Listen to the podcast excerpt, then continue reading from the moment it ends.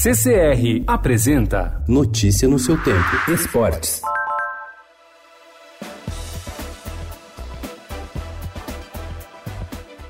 Não teve a multidão que se anunciava, mas a torcida do Flamengo foi novamente às ruas ontem para celebrar a equipe em sua última passagem pelas ruas do Rio de Janeiro antes da disputa do Mundial de Clubes. Cerca de mil rubro-negros estiveram no Galeão à tarde para apoiar a chegada da delegação que embarcou em voo fretado para o Catar. Pela manhã, o time fez um treino fechado no Ninho do Urubu, enquanto do lado de fora cerca de 200 torcedores aguardavam para dar um último grito de apoio.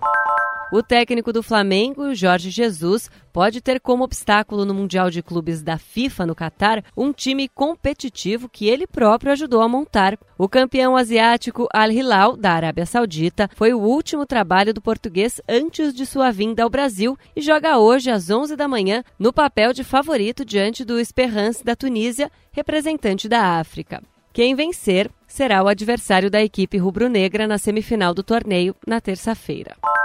Prestes a desembarcar no Catar para a disputa do Mundial de Clubes, o Liverpool anunciou ontem a renovação do técnico Jürgen Klopp. O festejado treinador de 52 anos respondeu por levar o time inglês ao título da Liga dos Campeões na temporada passada e estendeu seu vínculo até 2024. O contrato anterior se encerraria em junho de 2022.